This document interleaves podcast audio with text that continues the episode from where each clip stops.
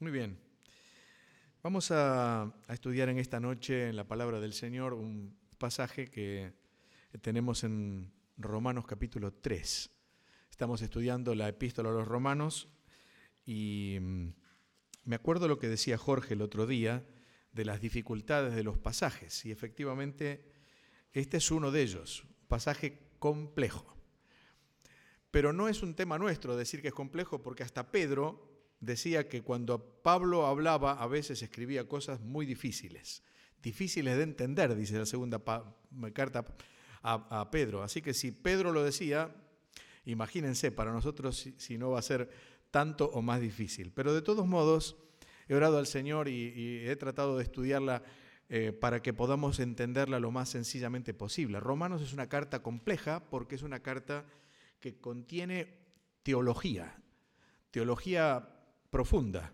Pablo era un teólogo, sin duda, uno de los grandes teólogos, probablemente el mayor teólogo que haya existido en la historia del cristianismo. Y Pablo escribe la carta a los romanos y es un verdadero tratado de teología que sería muy interesante estudiarlo desde ese punto de vista, pero no es nuestro motivo. Esta noche lo que queremos es hablar sencillamente para, para, entender lo que la palabra de Dios nos puede enseñar para nuestra vida espiritual como creyentes.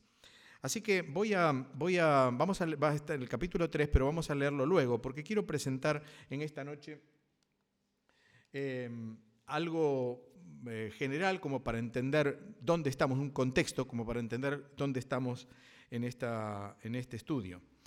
La, la, epístola a los romanos se le ha llamado también el Evangelio según Pablo, porque si hay un tema que desarrolla el apóstol Pablo, justamente es el tema del Evangelio en toda la epístola. Ah, se podría mirar desde distintos puntos de vista. Yo tengo un estudio hecho sobre la justicia de Dios. La palabra justicia se repite 53 veces en la epístola de Pablo, eh, de Romanos, con lo cual evidentemente es un tema que Pablo desarrolla. Pero vamos a tomarlo desde este punto de vista. Pablo está hablando del Evangelio, del Evangelio en toda su dimensión. El Evangelio no es solamente un mensaje. El Evangelio es vida, el Evangelio es el, el mensaje que se acepta por medio de la fe, ese mensaje de la gracia de Dios por medio de la fe, pero que luego tiene repercusiones en la vida del, creyente. Por eso solamente anoté aquí cuatro puntos hasta el capítulo 8, después hay otros temas que aborda Pablo, pero para no complicar, en el capítulo 1 el apóstol Pablo desarrolla este, justamente el tema del Evangelio, empieza a hablar del Evangelio, ahora vamos a ver un poquito más. Y luego en el capítulo 1 em, hasta el versículo dice ahí 7, no, es 17 dice 7, 17. Hasta el versículo 17 habla del Evangelio. Justamente el versículo 17 de la, de la, carta a los romanos del capítulo 1 es ese gran versículo que encuentra Martín Lutero sobre el cual fundamenta su, su descubrimiento. ¿eh? La, la justicia de Dios se revela por fe y para fe, como está escrito, mas el justo por la fe vivirá. Y ahí entonces es el gran mensaje del Evangelio. Luego en el, capítulo 1 y versículo 18 hasta el capítulo 3 y versículo 20, parte del cual vamos a hablar en esta noche, habla de la culpabilidad humana. Y luego en el capítulo 3 ya empieza a hablar desde el versículo 21 y hasta el final del capítulo 5 de lo que es la justificación por gracia por medio de la fe nuestra salvación siempre es así, por gracia de Dios, por medio de la fe. La gracia es lo que Dios da y la fe es el medio que nos permite alcanzar la gracia de Dios. Eh, Francisco La Cueva dice una cosa muy interesante, dice, la gracia es como la sopa y la fe es como la cuchara. Es decir, Dios nos da la salvación como si fuera la sopa y la fe es aquello que nos permite tomar esa salvación como si fuera la cuchara que toma la sopa. Por lo tanto, es por gracia y por la fe. Y luego en el capítulo 6 eh, hasta el capítulo 8 al final, nos habla de lo que son las consecuencias de la fe, el resultado de esa fe, de esa salvación, de ese evangelio que impacta y que salva una vida, y es la santificación. Así que fíjense la secuencia, evangelio, y luego habla de la culpabilidad, y luego de la justificación por medio de la fe, por gracia y por medio de la fe, y luego finalmente de la santificación. Y eso es lo que Dios hace en la vida de todo creyente.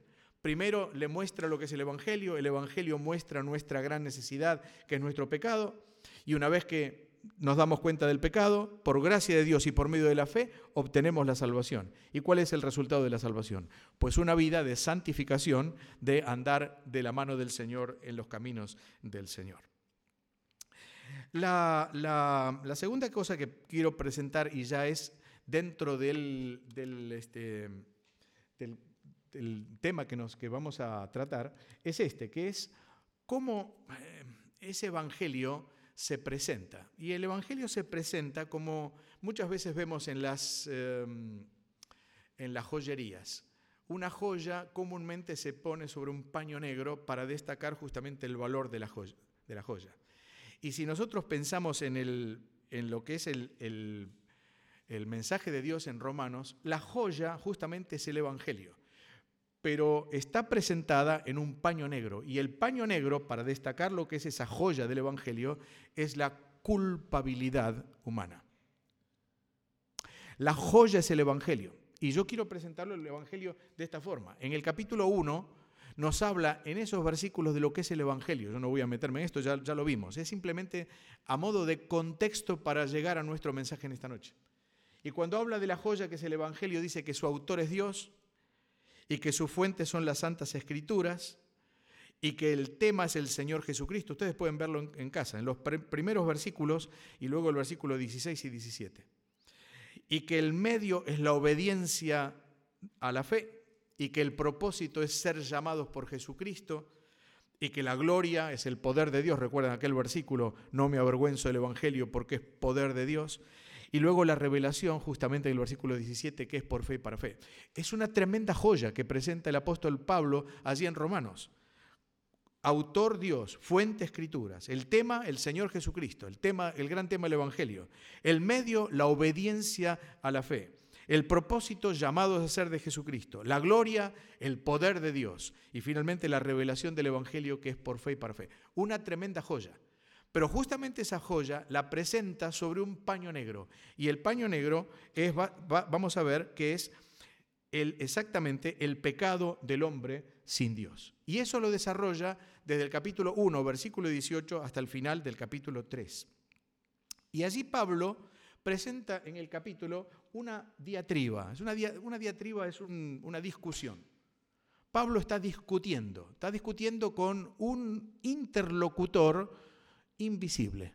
Si ustedes miran el capítulo 1 y versículo 18 en adelante, es como si Pablo tuviera, en realidad, varios interlocutores, pero son invisibles. Y con ellos está discutiendo, está hablando de lo que es la culpabilidad del hombre. Y como que esos interlocutores de Pablo invisibles se van defendiendo y van diciendo cuáles son sus argumentos. Y Pablo les contesta con argumentos bíblicos, haciéndole ver que el hombre realmente es culpable delante de Dios y que el pecado es el gran problema del hombre para el cual Dios tiene una solución. ¿Cuál es la solución? El Evangelio. El Evangelio de la gracia de Dios. Es la gran solución que Dios tiene para el hombre.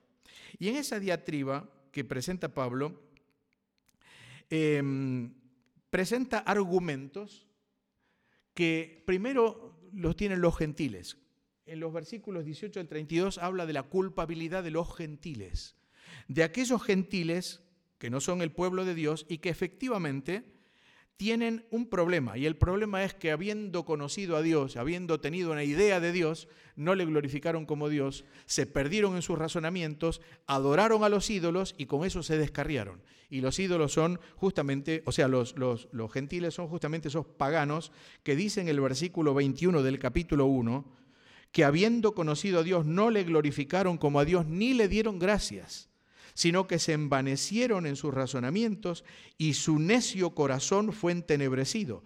Profesando ser sabios, se hicieron necios y cambiaron la gloria de Dios, del Dios incorruptible, en semejanza de imagen, se hicieron idólatras, de imagen de hombre corruptible, de aves, de cuadrúpedos y de reptiles. El gentil que no conoce a Dios y que se hace idólatra y con eso se, se pierde en su pecado. La segunda cosa que dice Pablo es la culpabilidad de los moralistas. En el capítulo 2 y los primeros versículos habla de aquellos que ya, o gentiles o judíos, piensan que ellos son correctos delante de Dios y juzgan a los demás. Eso lo estuvimos viendo con Jorge el, jueves pasado. Juzgan a los demás y sin darse cuenta que no hay moralista, que no hay justo, realmente. Es decir, yo puedo pensar que soy correcto y puedo juzgar a los demás. No, no, me, no, no hago más que culparme a mí mismo. Había un predicador que venía a nuestra iglesia, algunos hermanos antiguos se deben acordar, que decía que cuando nosotros señalamos a alguien, con este dedo lo estamos señalando a él y con este me señalo a mí. O sea que son las dos cosas. Cuando yo te señalo a vos, me señalo a mí también, porque yo soy igual que vos. No hay un moralista que pueda decir, bueno, yo te juzgo, vos este, sos tal cosa, porque yo soy exactamente igual. Los hombres somos todos pecadores. La tercera cosa es que Pablo se enfrenta con los judíos. Y en el capítulo 2, 17 al capítulo 3 y versículo 8 está hablando justamente de la culpabilidad de los judíos. Y dice que esos judíos efectivamente no, voy ahí, no guardaron la ley de Dios. Y no guardaron la ley de Dios, y por no guardar la ley de Dios, tanto judíos como gentiles están todos perdidos. Yo voy a, saltear alguna cosilla para abreviar y entonces vamos al capítulo 3, que es el que tenemos que hablar en esta noche. Ya tenemos el contexto entonces. Pablo presenta el Evangelio, luego del Evangelio presenta la culpabilidad de todos los hombres y dentro de esos todos los hombres, como vimos, está el gentil que es idólatra, el moralista que no tiene por qué hacerse alarde, hacer alarde de nada porque es igual que los demás, un judío que por ser judío tampoco tiene, tiene mérito alguno y justamente Pablo ahora en el capítulo 3 va a hablar de el judío en algunos aspectos. Voy a leer los primeros versículos de este capítulo. No va a ser sencillo entenderlos de primera, por lo menos eso creo, pero vamos a tratar de explicarlos despacito eh, en esta noche. ¿Qué ventaja tiene, dice el apóstol, el ser judío? ¿O de qué aprovecha la circuncisión? Es decir, la circuncisión era el pacto que hacía el judío en su cuerpo, recuerdan, ¿verdad? Un pacto con Dios en la carne. ¿De, qué aprovecha? Mucho, dice Pablo, mucho. En todas maneras. Primero, ciertamente, que les ha sido confiada la palabra de Dios. Pues qué, si algunos de ellos han sido incrédulos, ¿su incredulidad habrá hecho nula la fidelidad de Dios? De ninguna manera. Antes bien, sea Dios veraz y todo hombre mentiroso, como está escrito, para que seas justificado en tus palabras y venzas cuando fueres juzgado. Y si nuestra injusticia hace resaltar la justicia de Dios, ¿qué diremos? ¿Será injusto Dios que da castigo? Hablo como hombre. En ninguna manera. De otro modo, ¿cómo juzgaría Dios al mundo? Pero si por mi mentira la verdad de Dios abundó para su gloria, ¿por qué aún soy juzgado como pecador? ¿Y por qué no decir, como se nos calumnia y como algunos cuya condenación es justa afirman, que nosotros decimos, hagamos males para que vengan bienes? ¿Qué pues? ¿Somos nosotros mejores que ellos? En ninguna manera, pues ya hemos acusado a judíos y a gentiles que todos están bajo pecado. Bueno, no me digan que, es fácil. ¿Verdad que, ¿Verdad que no? ¿Verdad que es complicado? Bueno, es complicado, pero trataremos de, simplificarlo un poco para tener idea de lo que la mente lúcida de Pablo, y además inspirada, nos quiso decir en esta, lectura. La primera cosa que dice Pablo es que Dios les dio a los judíos un privilegio único. No cabe duda, a pesar de que todos somos pecadores, a los judíos Dios les dio un privilegio único. Y el privilegio único que les dio es este, el más importante de todos. Lo dice en el versículo 2. ¿Alguna ventaja tienen? Claro que tienen. Dice, primero, ciertamente, les ha sido confiada la palabra de Dios, los oráculos de Dios. Al pueblo de Israel Dios le dio la palabra, la revelación. Los profetas eran judíos. Los escritores de la Biblia eran judíos. El legislador Moisés era judío. Jesucristo fue judío. Los apóstoles fueron judíos. Así que Dios les dio a ese pueblo verdaderamente un privilegio especial. Y uno podría pensar, si tienen la palabra de Dios, ¿cómo no, cómo no buscan a Dios? ¿Cómo no obedecen a Dios? ¿Cómo no son salvos todos? Pablo está diciendo no solamente la palabra de Dios, fíjense, Pablo es muy, muy, muy curioso, porque a veces se pone a escribir y Dios respeta ese, estilo de Pablo, y a veces se, pierde en, detalles y se va, se va. Eh, hace como un paréntesis. Fíjense que, busquen el capítulo 9, por favor. Y me da la impresión de que Pablo quiso decir lo que escribe en el capítulo 9 en el capítulo 3, pero se le pasó. Se, fue. Se fue con otros asuntos. Y en el capítulo 9 y el versículo, el versículo 3 agrega otras cosas que Dios le dio al pueblo de Israel muy importantes, no solamente la palabra de Dios. Fíjense lo que dice. Deseara yo mismo ser anatema separado de Cristo por amor a mis hermanos, los que son mis parientes según la carne, es decir, los judíos, que son israelitas, de los cuales, y ahí empieza a decir todos los privilegios que el pueblo de Israel, además de la Biblia, de las escrituras tenían. La adopción, Dios los adopta como un pueblo. La gloria, la gloria de Dios fue manifestada en Israel, la Shekinah, que veían allí en el, ¿se acuerdan? En el tabernáculo, ¿verdad? el pacto, el pacto que hace Dios con el pueblo de Israel, la promulgación de la ley que se las dio a los judíos, el culto, el culto que tenían para acercarse a Dios. No había otro pueblo que lo tenía, solamente los judíos. Y todas las promesas que hay en la Biblia para el pueblo de Israel. ¿De quiénes son los patriarcas? Dice, y de los cuales, esta es la bendición mayor, de los cuales, según la carne, vino Cristo, el cual es Dios sobre todas las cosas, bendito por los siglos. Amén. ¿Tenían privilegio los judíos, sí o no? amigos y tenían privilegios. Era un pueblo absolutamente privilegiado. La Biblia dice que el pueblo de Israel era la niña o es la niña de los ojos de Dios. Esto que está acá, que uno lo toca, cualquier basurita nos hace perder, porque evidentemente es algo muy sensible. El pueblo de Israel es el pueblo elegido por Dios, amado por Dios. Y cuando uno mira las promesas que hay en la Biblia para el pueblo de Israel, se da cuenta que Dios, a pesar de la dureza de corazón del pueblo de Israel todavía lo sigue amando.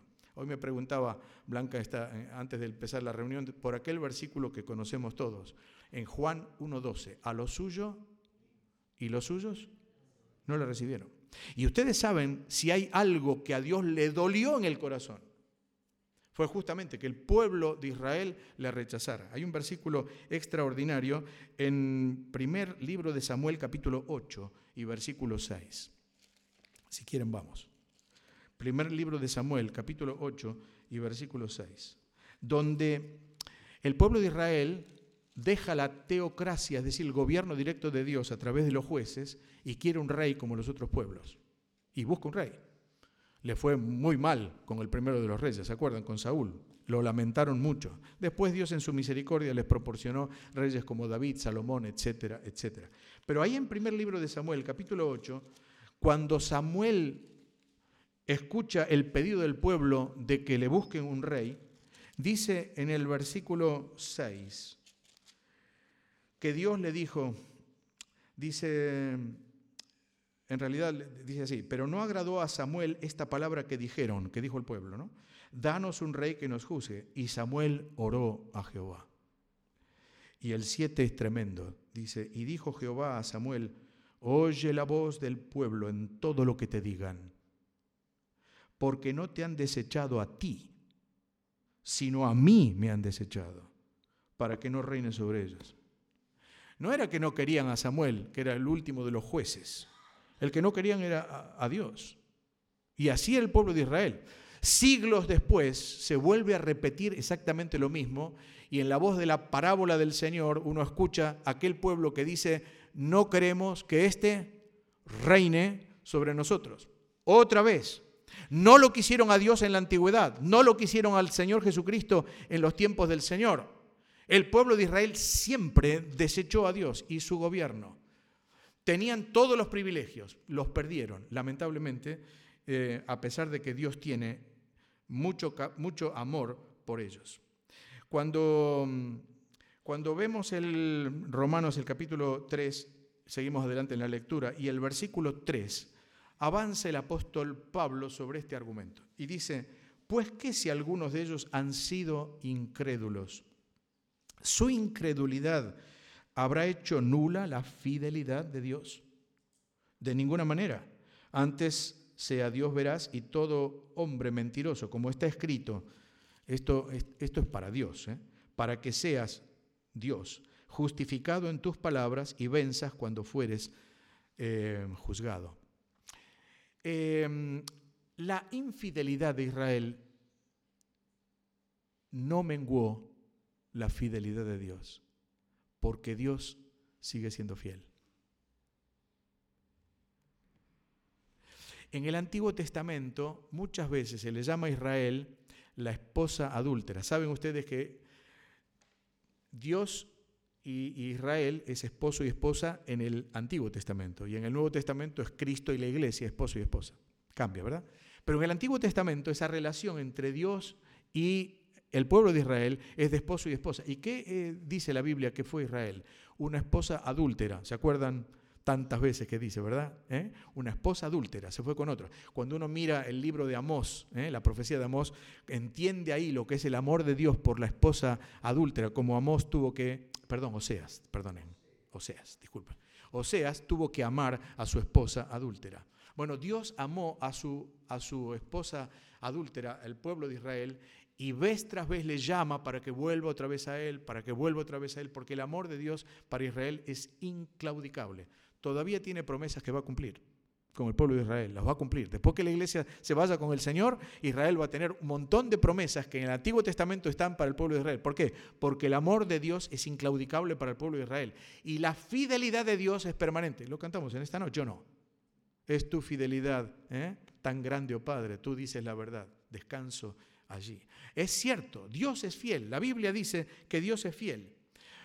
Saben que el nombre de Dios contiene esa fidelidad. Dios en hebreo significa el todopoderoso y el que jura por sí mismo. La fidelidad de Dios está en su propio nombre, porque Él se compromete a sí mismo. Las promesas de Dios, dice la Escritura, en Cristo son sí y amén.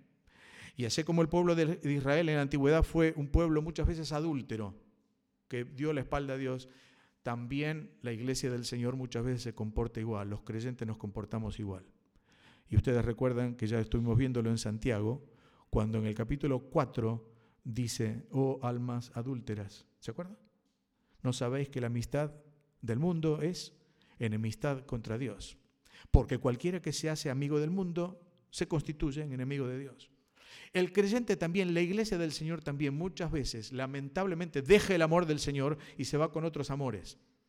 Pero la fidelidad del Señor sigue siendo fiel. Porque la Biblia dice que aunque fuéramos infieles, Él permanece fiel. ¿Por qué?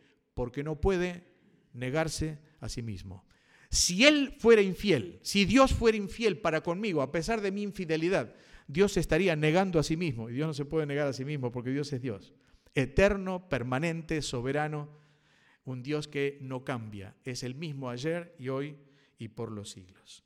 Por lo tanto, la, infidelidad de Israel nunca pudo, como dice aquí la Escritura, hacer nula la fidelidad de Dios. Versículo 5, ahora, otro asunto. Versículo 5 habla de la injusticia del pueblo y la justicia de Dios. Dice así, y si nuestra justicia hace resaltar la justicia de Dios, ¿qué diremos?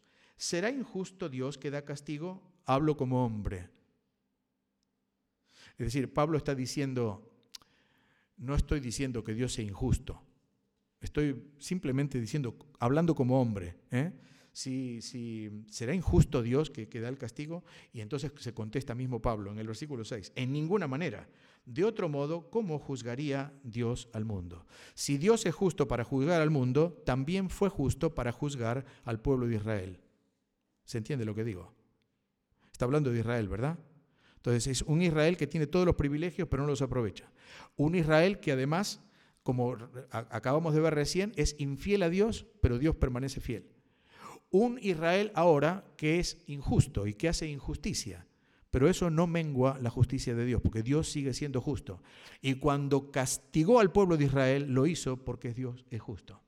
Y efectivamente eso es lo que pasó. No porque no se lo haya dicho al pueblo. Si uno mira en Deuteronomio, el capítulo 28, Dios habla con el pueblo y les dice, si ustedes son obedientes, Dios les va a bendecir. Y hay una lista de bendiciones de Dios. No las podemos mirar en esta noche, pero es precioso. Capítulo 28 de Deuteronomio, mírenlo. La obediencia trae bendición. Pero luego, dice Dios, pero la desobediencia trae castigo. Y Dios les dijo eso. Si ustedes son desobedientes, van a tener esta maldición y esta maldición y esta maldición y este castigo. ¿Y qué pasó con el pueblo de Israel? ¿Fue obediente o desobediente? Absolutamente desobediente. Sí, Señor, vamos a cumplir el pacto. Hicieron un pacto al pie del Sinaí. Te prometemos que vamos a cumplir. ¿Cuánto duró? Nada, nada. Momentos nada más. Y el pueblo de Israel se separa de la obediencia a Dios y se va tras los dioses y se va olvidándose del Dios que le amó, del Dios que le rescató, del Dios que le condujo con poder durante 40 años por el desierto, del Dios que le dio la, tierra prometida, del Dios que le dio tanta bendición y le seguía dando tanta bendición. Pero el hombre es así. Somos duros de corazón, somos duros de servir, dice la Escritura, e incircuncisos de corazón, ¿verdad? ¿Sí? Duros de servicio cabeza dura. Y así el pueblo de Dios. Y cuando el pueblo de Dios desobedeció a Dios, entonces ¿qué vino? Vino el castigo. Y los, y, y los judíos dicen, ¿cómo? No somos judíos, ¿cómo nos castiga Dios? Bueno, nos castiga porque es así, porque Dios es justo. Porque Dios es justo, porque la justicia de Dios evidentemente trae el castigo. Y queridos hermanos, nosotros podemos vivir de alguna forma, de la forma que queremos. Pero tenemos que pensar que hay un Dios que dice la Biblia que es fuego consumidor. Y de un Dios que nos marca pautas. Y si no obedecemos la voz de Dios, va a venir el castigo. Hay dos versículos que tengo en mi corazón, siempre me han, siempre me han eh, golpeado y con temor los he, los he recordado en mi mente. Uno es el Salmo 84, 11. Esta es la bendición de Dios para aquel que es obediente. Y dice así, porque sol y escudo es Jehová Dios. Gracia y gloria dará Jehová. Y escuche, no quitará el bien a los que andan en integridad. Ese es el Dios que bendice. No quitará el bien a los que andan en integridad. ¿Cómo está tu vida? ¿Cómo está mi vida? Claro que tenemos fallas y claro que nos equivocamos y claro que muchas veces tenemos que ir a confesar al Señor nuestro pecado pero estamos andando en integridad para Dios. Porque Dios nos salvó para andar en integridad. Dios nos salvó para que seamos lo que Él pretende de nosotros. Un pueblo santo para Dios. Y si no somos así, entonces esta promesa no es para nosotros, porque dice acá que Él no quitará el bien. ¿Cuál es tu bien? La salud es tu bien, las cosas de abajo son tu bien, tu familia es tu bien, el trabajo es tu bien, las bendiciones de Dios no quitará el bien, cuidado, con una condición, a los que andan en integridad. Y si yo no ando en integridad, no puedo pretender que Dios cumpla su promesa. Pero voy a leer otro versículo, y este versículo ya no me habla tan bondadosamente de parte de Dios, sino me habla con una exhortación fuerte. Dice Jeremías 46, 28. Tú, siervo mío, Jacob, Israel, no temas, dice Jehová, porque yo estoy contigo. Gracias a Dios. Ahí, hasta acá va bien y nos encanta esto, que Dios nos dice. Porque destruiré a todas las naciones entre las cuales te he dispersado. Qué bueno. Dios está de nuestro lado. Pero a ti no te destruiré del todo. Y ahora escuche lo que dice. Sino que te castigaré con justicia. De ninguna manera te dejaré sin castigo. El mismo Dios que dice, yo estoy contigo, es el Dios que también nos dice, y prestemos atención, de ninguna manera te dejaré sin castigo. Quiere decir que cuando un creyente no hace lo que debe, cuando un creyente no anda de acuerdo a los mandamientos de Dios y desobedece a Dios, nos cabe la misma que al pueblo de Israel. De ninguna manera te dejaré sin castigo. Y a veces decimos, Señor, ¿por qué me pasa esto? Y a veces tenemos que pensar que es la vara de Dios que está castigándonos. ¿Por qué? ¿Porque nos odia? ¿Porque quiere nuestro mal? No, porque es nuestro Padre. Dice Hebreos 12, si os deja sin castigo, entonces sois bastardos y no hijos, ¿se acuerdan? ¿Por qué nos castiga Dios? ¿Por qué muchas veces hay en nuestra vida asuntos, problemas, necesidades, vicisitudes, cosas que nos duelen en el corazón? ¿Por qué? Muchas veces es la vara de Dios. El buen pastor tiene el callado en su mano y la vara en la otra. Y el callado es para traer y la vara es para castigar. Y muchas veces el Señor nos castiga, pero nos castiga con justicia. Por eso lo dice acá. Te castigo con justicia. Y de ninguna manera, dice el Señor, te voy a dejar sin castigar. Si fuera así, sería un Dios indulgente con nuestro pecado. Y Dios no es indulgente. Dios nos corrige para que andemos en sus caminos. Leamos capítulo 12 de Hebreos y dice allí que el Señor nos castiga para qué? Para que nuestros pies estén afirmados, nuestras rodillas estén bien y nuestros lomos estén atentos al servicio para el Señor. Necesitamos vivir en obediencia. Y entonces entendemos lo que dice aquí Romanos capítulo 3. Nuestra injusticia hace resaltar la justicia de Dios. Sí, claro que lo hace. Claro que sí, porque Dios es justo y desde luego cuando nos castiga no es injusto. Bueno, yo tengo que andar terminando, así que voy a saltear el último punto y voy a el último punto de los versículos 7 y 8 y voy a terminar hablando de lo que sigue diciendo ahí. Dice, a partir del, versículo 9, hablando de la culpabilidad del hombre, dice, ¿qué pues? ¿Somos nosotros mejores que ellos? Los judíos, ¿somos mejores que ellos? En definitiva, después de toda esta discusión con ese, con ese judío eh, invisible, pero real en todo caso, en sus, en sus argumentos, y Pablo dice, en ninguna manera. Los judíos no somos mejores que los gentiles. Pues ya hemos acusado, dice Pablo, a judíos y a gentiles que todos están bajo pecado. Esa expresión bajo pecado es muy interesante. Porque significa, bajo pecado significa estar sujetos a algo estar bajo pecado. Un esclavo estaba sujeto de su amo, sujeto a su amo, estaba debajo del amo y estaba allí en esclavitud. Y la palabra que dice acá, estamos bajo pecado, significa aquel que está dominado por el pecado. Y es exactamente lo que pasa con el hombre. El hombre, tanto judío como gentil, está dominado por el pecado. Entonces el, apóstol está diciendo acá, empieza a detallar cómo es ese hombre ese pecador delante de Dios, como está escrito, dice. Y fíjense, lo presenta en tres formas. Primero como si fuera una oveja perdida, después como si fuera un cuerpo enfermo y después como si fuera un caminante extraviado. Lo leo. No hay justo ni un uno, no hay quien entienda, no hay quien busque a Dios. Todos se desviaron, a una se hicieron inútiles. No hay quien haga lo bueno, no hay ni siquiera uno. Es una oveja perdida como, la, oveja de, de, allí de, Isaías 53. Cada cual se apartó por su camino. Y luego dice que el hombre es como si fuera un cuerpo enfermo. Fíjense, sepulcro abierto su garganta, con su lengua engañan, veneno de áspides hay debajo de sus labios, su boca está llena de maldición y de amargura, sus pies se apresuran para derramar sangre y quebranto y desventura hay en todos sus caminos. Ahora, usted me dirá, ¿No exagera un poco el, apóstol? A ver, todos los hombres son un sepulcro abierto en su garganta. Todos los hombres se engañan con su lengua. Todos los hombres tienen veneno de áspides debajo de, como dice acá, debajo de sus labios. Todos los hombres eh, eh, maldicen y están llenos de amargura. Todos los hombres se apresuran a derramar sangre, son, son criminales. No, no, ¿verdad? Nosotros conocemos personas que no son tan así. Y sin embargo son pecadores y no conocen a Cristo. Es que Pablo está hablando aquí en esta descripción tremenda de lo que es el pecado del hombre, está hablando de lo que, lo, que el hombre potencialmente puede ser. Y déjeme decirle, yo no lo voy a meter a usted en el, problema, voy a meterme yo, solo, solo yo. Yo podría ser este. Potencialmente yo puedo ser este pecador como una oveja descarriada, como un cuerpo enfermo, porque en definitiva la persona que no tiene a Cristo está enferma en sus pecados.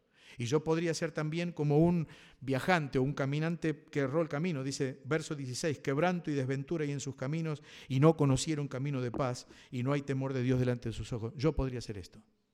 ¿Y por qué no lo soy? Por la gracia de Dios. ¿Por qué puedo ser una nueva criatura en Cristo? Porque Cristo me salvó porque potencialmente yo tengo, puedo ser un pecador exactamente igual. No sé lo que yo sería si Dios no me hubiera alcanzado. Lo dejo para que usted lo piense de usted, ¿no? No sé lo que yo sería si Dios no me hubiera alcanzado. ¿Podría haber llegado a esto? Claro que sí.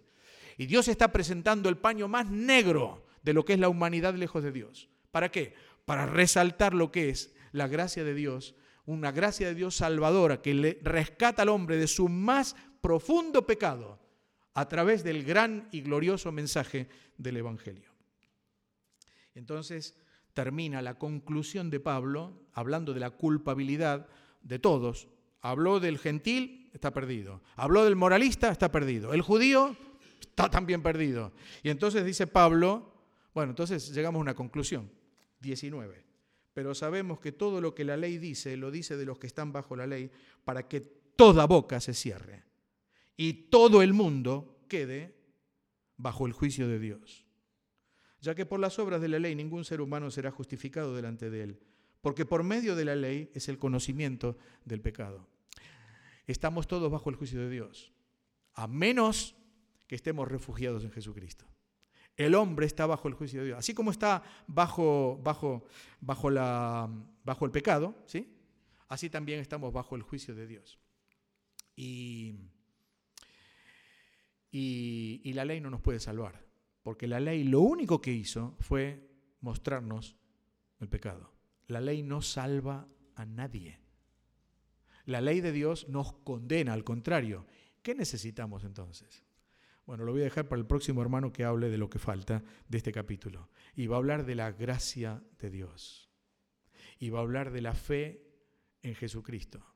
Y va a hablar de ese evangelio que transforma un pecador perdido para hacerle un hijo o una hija de Dios.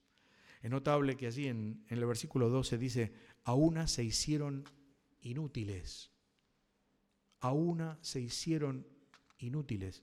La palabra inútiles allí significa echados a perder. A una se hicieron inútiles, significa que el hombre y la mujer se echó a perder. Y ese hombre echado a perder, como un pedazo de carne cuando no, no está en el frío, se echa a perder y despide olor y, y crea gusanos y se echa a perder. No es útil ni para comer ni, para, ni, ni es agradable a los sentidos. Así es el hombre delante de Dios, a menos que el Evangelio transformador de la gracia de Dios llegue a su vida. Y usted está acá, hermano, vos estás acá sentado en esta, esta noche por la gracia de Dios, porque serías un pecador exactamente igual que lo que dice acá, y yo también. Pero la gracia de Dios nos salvó. Y esa gracia de Dios quiere ahora, ya que es un Dios fiel, que seamos fieles. Y ya que es un Dios justo, que vivamos en la justicia de Cristo. Y ya que es un Dios que, está, que juzga al hombre y que está bajo juicio y que nos ha librado del juicio, que tengamos temor de Dios delante de nuestros ojos. Vivamos pues esto que dice la palabra de Dios y seamos fieles como Él es fiel, para nuestra bendición, sin duda, y también para gratitud a aquel que nos amó desde la eternidad y nos salvó en la persona de Jesucristo. Oremos al Señor. Gracias Señor en esta noche, porque mm, a pesar de lo dificultoso que a veces nos es tu palabra, rescatamos sencillamente esta verdad. Gracias porque nos amaste en Cristo. Gracias porque aun siendo pecadores, Cristo murió por nosotros. Gracias porque tu palabra nos dice que el Señor, el Hijo del Hombre, vino a buscar y a salvar lo que estaba echado a perder lo que estaba perdido. Y gracias porque ahora podemos leer tu palabra con paz, con gozo en el corazón y decir gracias por ese Evangelio que ha llegado a nuestras vidas. Señor, que podamos ser transmisores de Él en conducta y palabra para que otros también puedan llegar a conocer a Cristo. Despídenos en tu paz, acompáñanos a casa, bendícenos este fin de semana también, para que podamos tener un buen tiempo y también tiempo de comunión y bendición en tu palabra. Te pedimos todo con gratitud en el nombre del Señor Jesús. Amen.